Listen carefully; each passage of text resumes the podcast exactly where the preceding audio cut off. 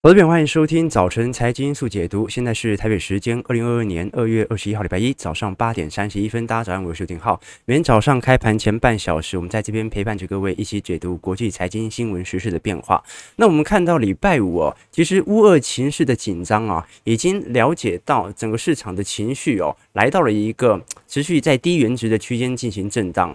那同时间，我们看到十年期美债殖利率在礼拜五也持续的下滑到一点九二 percent。哦，所以避险情绪仍然非常高。我们如果以周跌幅来进行观察，标普在上礼拜的周跌幅是一点六 percent，道琼是一点九 percent，纳指是一点八 percent。哦，那反而费半是比较抗跌哦，费半上礼拜跌幅是周跌幅是不到一个 percent 哦。不过我们看起来四大指数哦，很快很快哦，可能在本周就即将要破前低了。我们以纳指来看，纳指在礼拜五哦，陷入了明显的死亡交叉，也就是五十日均线直接。接贯破了两百日均线哦，这个是二零二零年四月以来的首见啊。通常这代表着长期下降、下跌的趋势哦。那么现在如果是从去年的十一月十九号的高点往回推啊，到现在来看，纳指在上周五也正式的下跌超过十五 percent 哦，啊，也是标准的中期回档哦，啊，再跌五 percent 啊，那就是熊市了。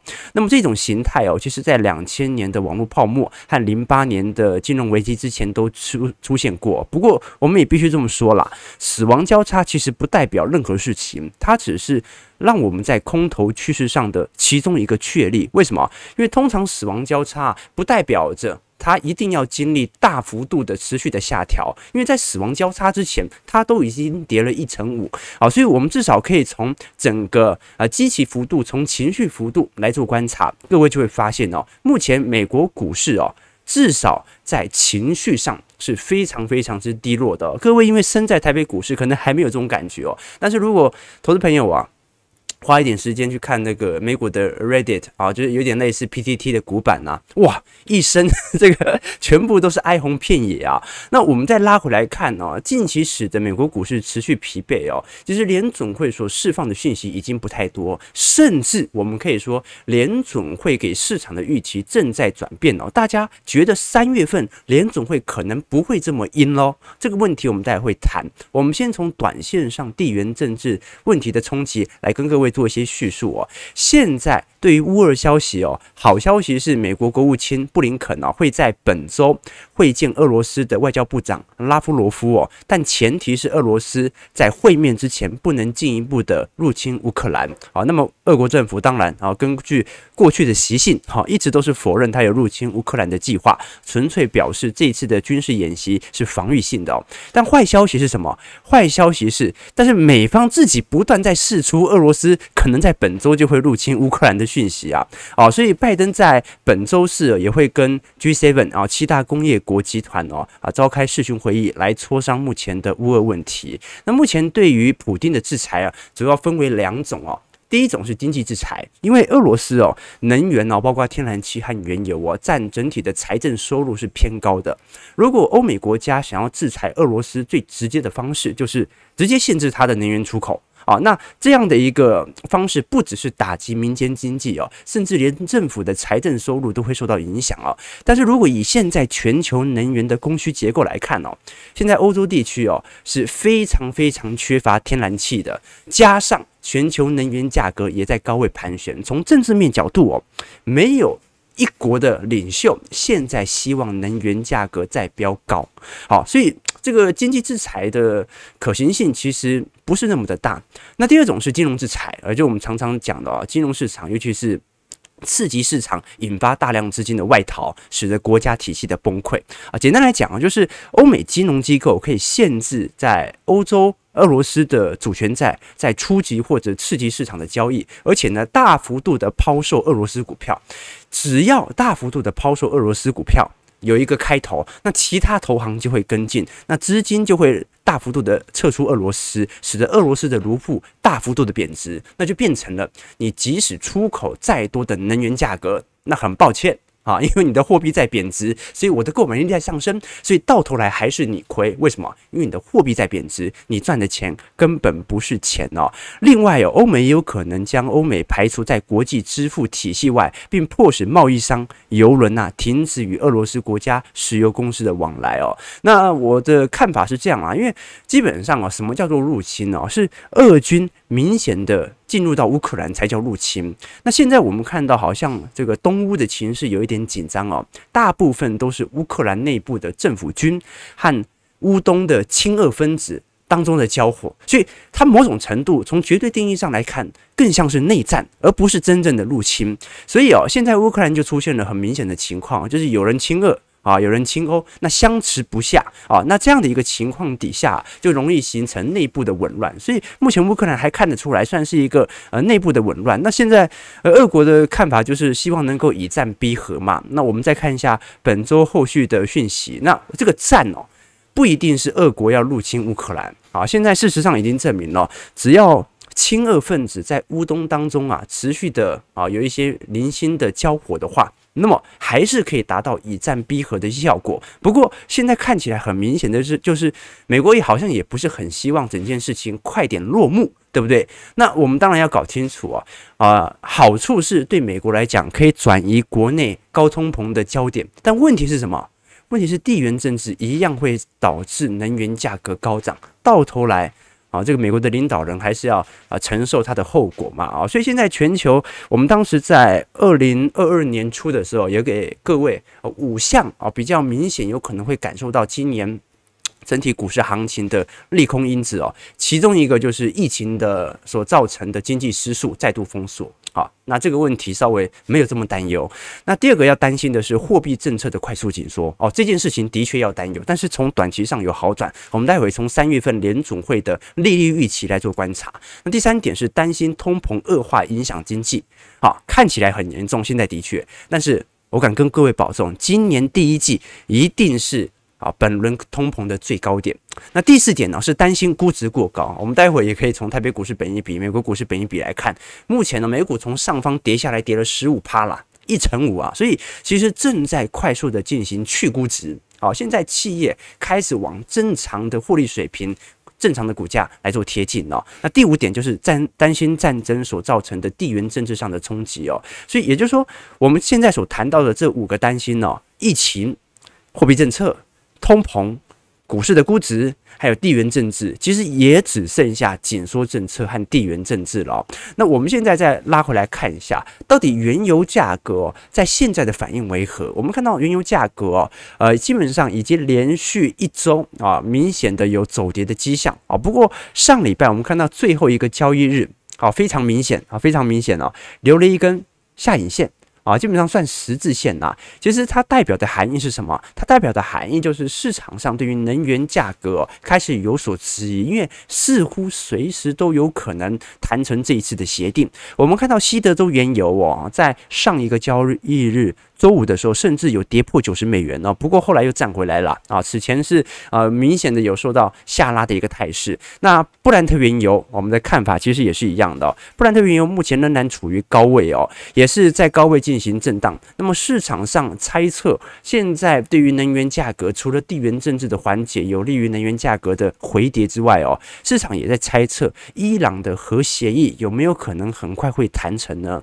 啊，因为现在美国已经取消伊朗原油。出口的制裁啊，的铺以以以此来铺平道路哦，抵消了一些这个明显的一个利空信号之外哦，现在在二零二零年七月以后啊，原油价格在过去一周呃过去一个月啦，也产生了非常明显的呃资金上的一个吹捧效果。那么照理来讲哦，这种吹捧效果它有一定的均值回归的效果哈。就各位从我们从去年啊，可能七月份我们看到原油价格高速的攀升啊，八月底左右开始会有所回跌。跌那么八月底开始开启了另一波的原油价格的牛市啊，在十一月初又开始有进行回跌啊。其实能源价格哦，它中长期必须要符合通膨中长期的方向，但是短期内它会受到政策的干预以及可能是经济面上的冲击，有一定程度的回跌效果。但是我们之所以会认为说，目前能源价格哦，之所以还没有大幅度的利空情形出现啊，其中一个原因是因为。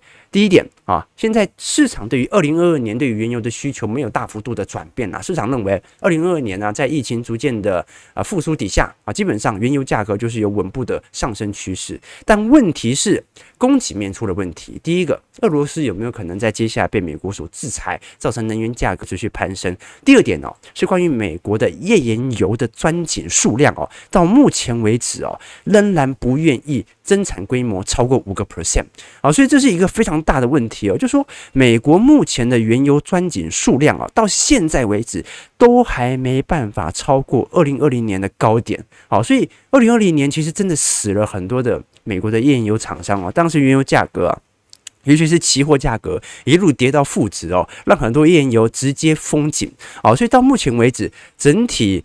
这个钻井数量哦，仍然无法大幅度的打开，那最终就会形成原油价格因为供给链无法跟上需求的因果啊，造成。实体价格的持续的拉高，好，那我们接下来就要拉回来谈了。就如果能源价格一路不复返呢，那势势必会让通膨的效果啊延续不少的时间。那么就要关注到联总会的看法了。联总会在今年进行大幅度升息啊，一个重要的因子啊，就是让市场在高通膨的预期底下，它可以顺势的进行利率的提升。那我们看到哦，反而在过去一周，美国三月份联总会会议上啊，升息一码的可能性，也就是二十五个基点的可能性啊，在上礼拜突然产生了转捩点，超过了大幅加息五十个基点，也就是两码的可能性哦。什么意思呢？啊，这个问题我们今天跟各位谈过哦。过去两周前哦，市场的预期是认为啊，现在的通膨如此之紧张哦，那很有可能。呃，在三月份联总会会直接升息两码，当时升息两码的几率来到了八成哦。可是各位现在从芝商所啊的图表来做观察，现在升息一码的几率啊，基本上已经来到六成四哦，升息两码只剩下三成五啊。哦，所以市场的预期大幅度的转变底下很有趣哦，因为能源价格并没有走，你说啊，能源价格开始大幅度回跌了，所以没通膨了，那大家都认为那升息一码就好，这可以理解。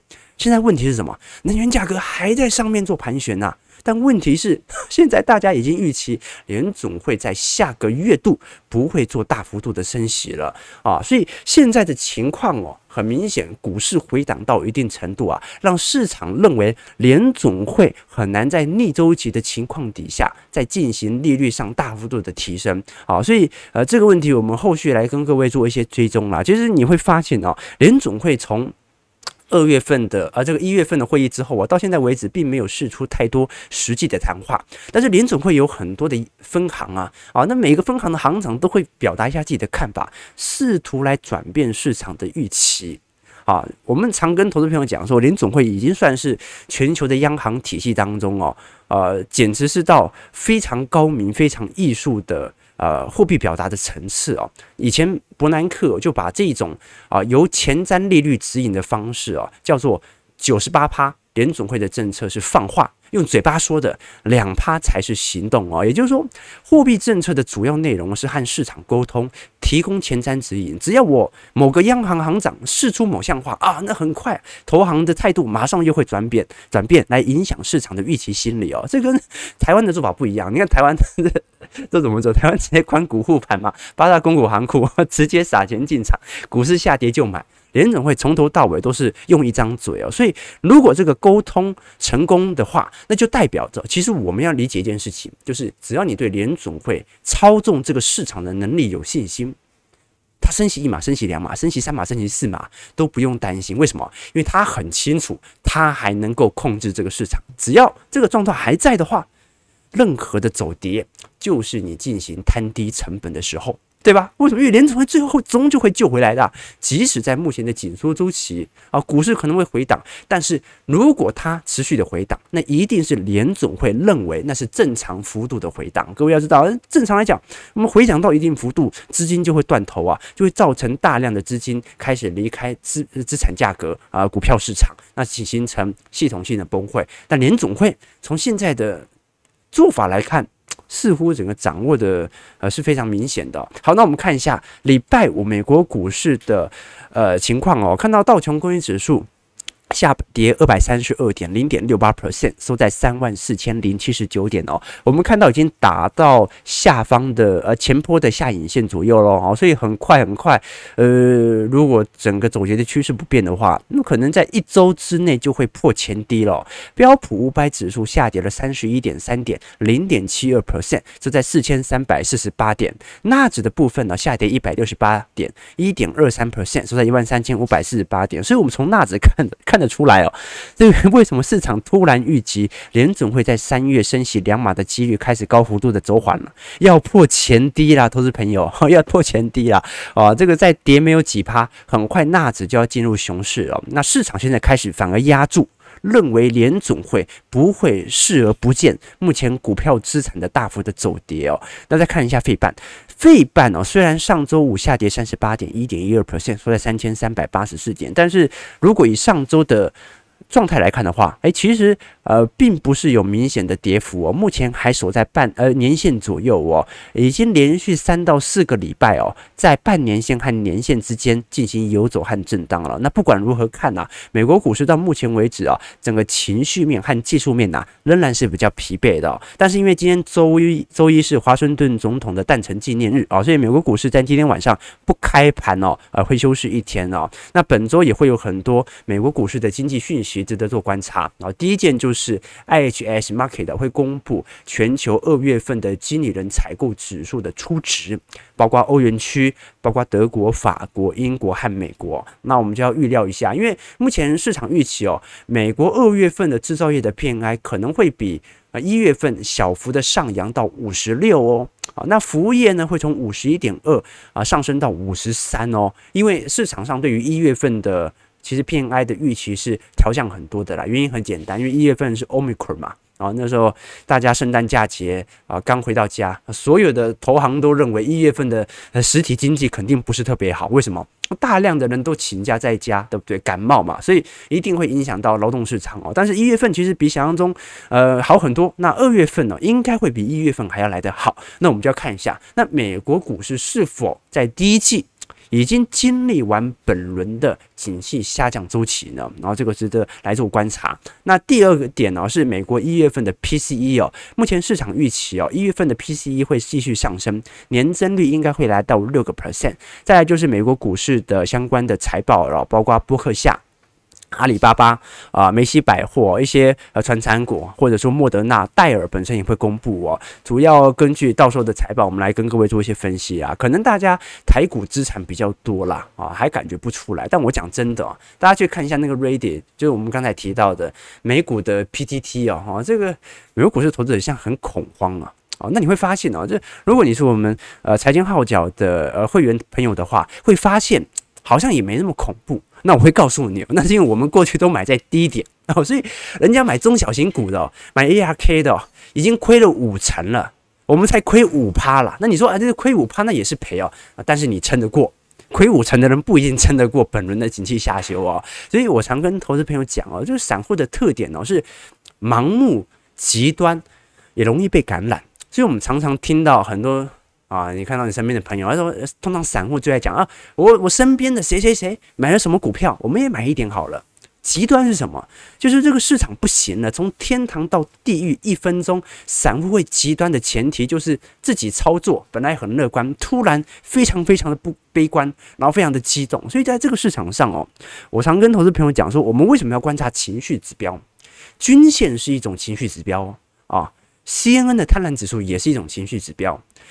均线的情绪指标是在搞清楚啊，现在有多少人被套牢了，跌破季线，过去一季的散户被套牢了，过呃跌破年线，过去一年的散户被套牢了，所以我们在这个市场上哦，一定要学会利用识别散户，从一边啊，就是用宏观的角度来看一下散户到底在想什么，只要你能够识别出这个过程，你就会发现这钱很好赚。啊，时间不一定，但是钱很好赚。你只要买在散户难过的时候就可以，就会有挣不完的钱。大部分的时候哦，我们都是走在散户的对面，或者说冷眼旁观哦。但也不要完全和散户对着干。很多时候，散户刚开始其实都是对的，尤其是初升段。啊和主升段的时候啊，这些散户其实都对的哦。所以我经常举的例子就是说，当他们已经追到高位啊，要去要跳到这个悬崖底下的时候，你能够去拦吗？不行，因为你去前面的悬崖，他们会把你给推下去。重点就是要识别和利用这样的一个过程，好不好？好，那当然呢、美国股市在过去一周哦，也有非常惊人明显的变化。其中一个就是我们看到脸书的股价和 Google 的股价大幅度的拉开。之所以把脸书股价跟 Google 拿来做比拟，原因是因为这两大。呃，软体网站呢，很大笔的营收都来自于实体的广告的营业收入。那我们看到哦，其实从本轮牛市以来，Google 的股价已经上涨了一百三十三个 percent 哦，脸书仅仅上涨三十七个 percent。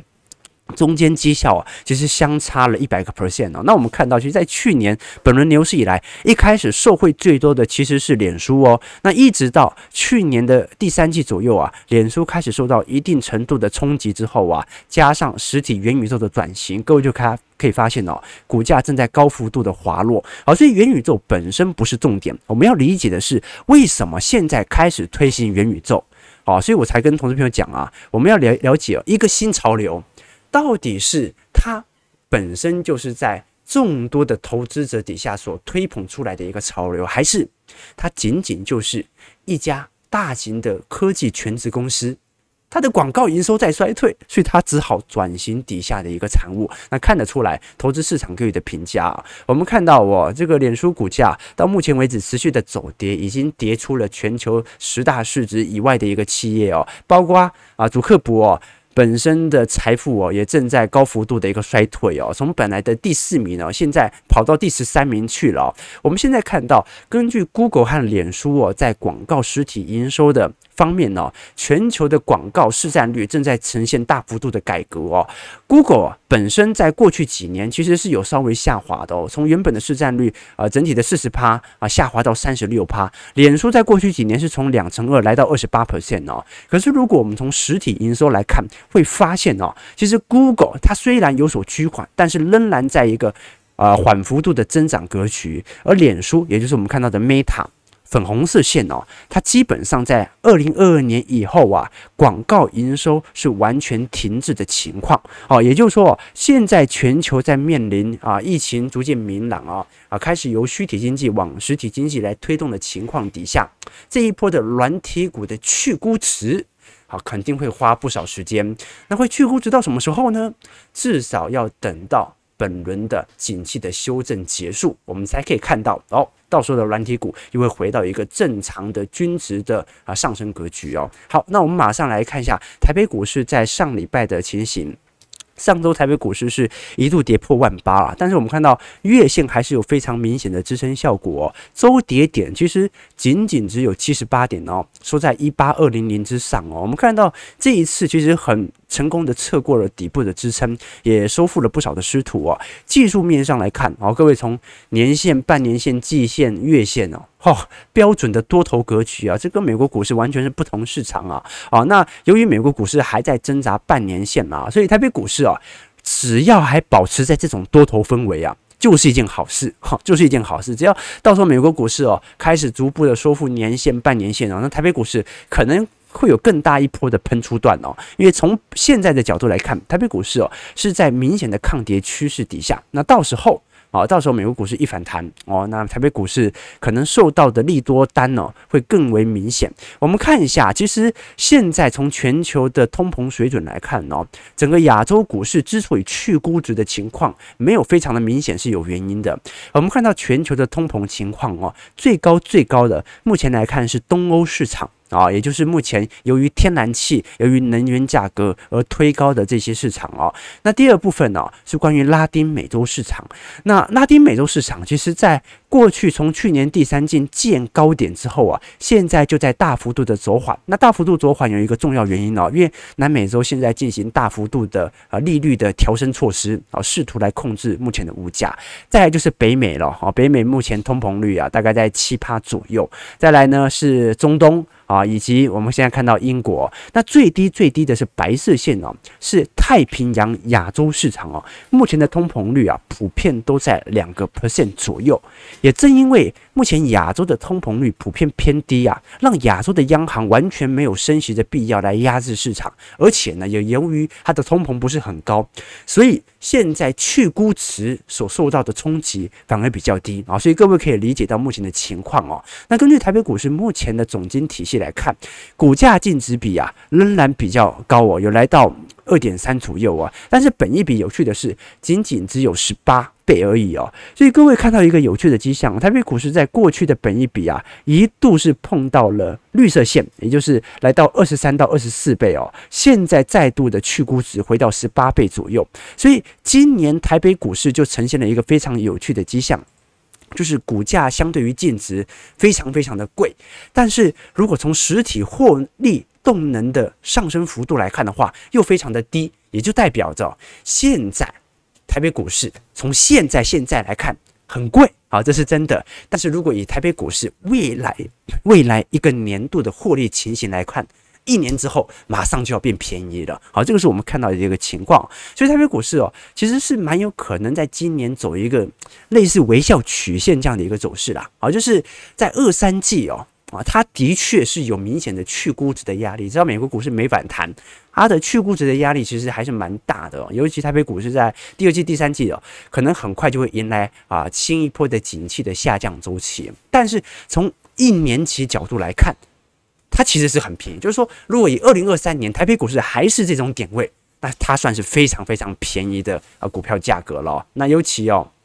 现在在整个台北股市当中哦，我们看到过去一年哦，外资买进的幅度不是特别多，但是你会看到投信啊、寿险资金呐，这个买入的幅度是非常之贪婪的。我们看到过去外资在一周买入的前十大标的哦，有华邦电、华航、长荣、华通啊、长荣航、旺宏、开发金、新兴、阳明、玉山金哦。那我们从最新呃五大寿险所公布的。上个季度的持股，美国公司、美国股市公布了十三 F 啊，啊，五大寿险也公布了去年第四季的持股哦。你像是富邦、国泰、星光、中信、开发啊，也大幅度的在上个季度进行抄底哦。我们回去看一下线图，好，各位可以看到哦，啊，上一季度哦。从十月到十二月份哦，我们看到十月份其实有很明显的台北股市的修正段哦。当时寿险资金啊，在台北股市杀到一万六千点的时候啊，进行了大幅度的进场哦。这一次大幅度的进场哦，这个主要的抄底部位啊，除了当时的成熟制成联电之外，包括台积电以及全值股、高殖利率股哦，都做了大幅度的一个部件哦。其中哦啊。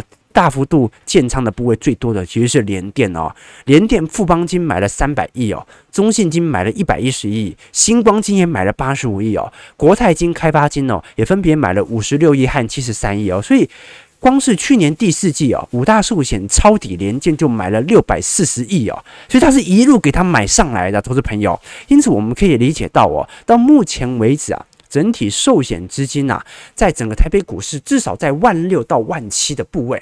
我们从他买的价位就可以理解清楚，知道哦，万六和万七万七哦，有非常明显庞大的寿险资金的买盘效果，所以你要让它跌破啊这样的一个区间，跌破万六万七哦，除非外资。故意要往下拉，要不然呢、根本就无法跌破目前的点位啊。所以台北股市啊，可能修正的幅度还是明显有限的。那包括上礼拜我们看到哦，其实呃外资也是明显的进行，包括航空股以及部分航运股的买盘的回补哦。我们看到近期哦。明显呃回补的，像是以长龙作为主要的一个方向哦。那如果以 EPS 来进行预估的话，其实今年在二零二二年哦，虽然不如去年赚得多，但长龙赚三十六块应该不会有太大的问题。阳明也赚三十五块，万海大概赚三十六块。那以去年来看的话，长龙去年是赚了四十四块，阳明赚了四十六块，万海赚了四十三块，稍微赚的没有如去年多，但是跟二零二零年来做比较。好，它仍然是有非常明显的利多的效果来做推升。那虽然今年下半年呢，很快全球的运力都会有稍微明显的走跌，可是均价走势的走跌效果，其实到目前来看仍然不够明显哦。我们以最简单的，如果以存股族的角度来思考啊，以目前长隆在去年的配方不算今年的了，好像是今年肯定在后年的配发股利也非常多。我们以去年的 EPS 啊来用股股利配发率来做啊预估的话啊，今年长隆的现金股利大概会有十七点八块哦。那按照现在股价啊一百多来做计算。殖利率有十三趴，阳明今去年赚四十六块，它过去的股利配发率是三成，股现金股利今年大概就配十三块嘛，现金股利殖利率也有十二个 percent，万海的部分哦。过去的股利配发率哦，也有五成呐，算是航运股上面最高的啦。哦，那去年赚四十三块，所以今年也会发个二十块啊。所以其实航运股在今年哦，我们明显知道上方头部压力很大，但是光是领息你也可以 领到不少的一个啊现金股利啊。那只要他填息成功，那就是很顺势的赚到这些价钱价钱呢。所以你看到哦，其实寿险资金哦和外资哦仍然会挑选这些。市场上低基期、高值利率的个股来进行建仓，它求的不一定是股价上、资本利得上的一个表现，它求的可能是在二零二二年美国股市下修情况底下，它还是有部分市场可以单纯的来进行领息哦，提供给观众朋友来做这些思考。好，我们看到加权指数下跌六十四点，收败一八一六七啊，今天成交量依然不大哦，尤其美国股市这个在今天晚上会休市嘛，我们可能在本周还是要稍微。停看听一下了，其实台北股市只要还保持在这样的氛围，我认为它就是非常非常之强势的。OK，我们看一下投资朋友的几个提问哦。OK，啊，浪漫说台湾人在工作，美国人都在睡觉，台股理所当然比美股强啊，是这样子吗？可是美国股市过去两年的绩效比台股强啊，对不对？它只是近期台股比美股强而已啊。OK，啊，没错，大大家保暖，大家保暖好不好？啊，对，啊，今天好像特别冷啊，我这早上差点睡过头啊。OK，好，这个这个。若若说浩哥有看狂新闻吗？美国是播报员，俄罗斯是大师兄，乌克兰是何金银，是这样子吗？是这样子吗？啊，你看破坏之王看太多了是吧？啊，我一直很好奇，因为我们这个发现哦，随着直播的时间越来越长啊，我我发现看我们节目的投资朋友越来越不懂这个周星驰的梗，就代表我们的节目其实在往年轻化的趋势来做前进，这代表什么意思啊？越来越多年轻的散户进到这个市场了。所以大家要小心了啊！大家小心了。散户一开始可能是对的，但是中后期肯定是错的。好，感谢各位今天的参与啊！九点零三分。好，如果你喜欢我们节目，记得帮我们订阅、按赞、加分享。我们就明天早上八点半持续。我们明天因为美国股市不开盘呐、来跟各位持续来追踪一下台北股市，尤其是台湾总基面最具体的一个追踪哦。如果你喜欢我们节目，记得帮我们订阅、按赞、加分享哦。祝各位看盘顺利，操盘愉快。明天早上八点半再相见，拜拜。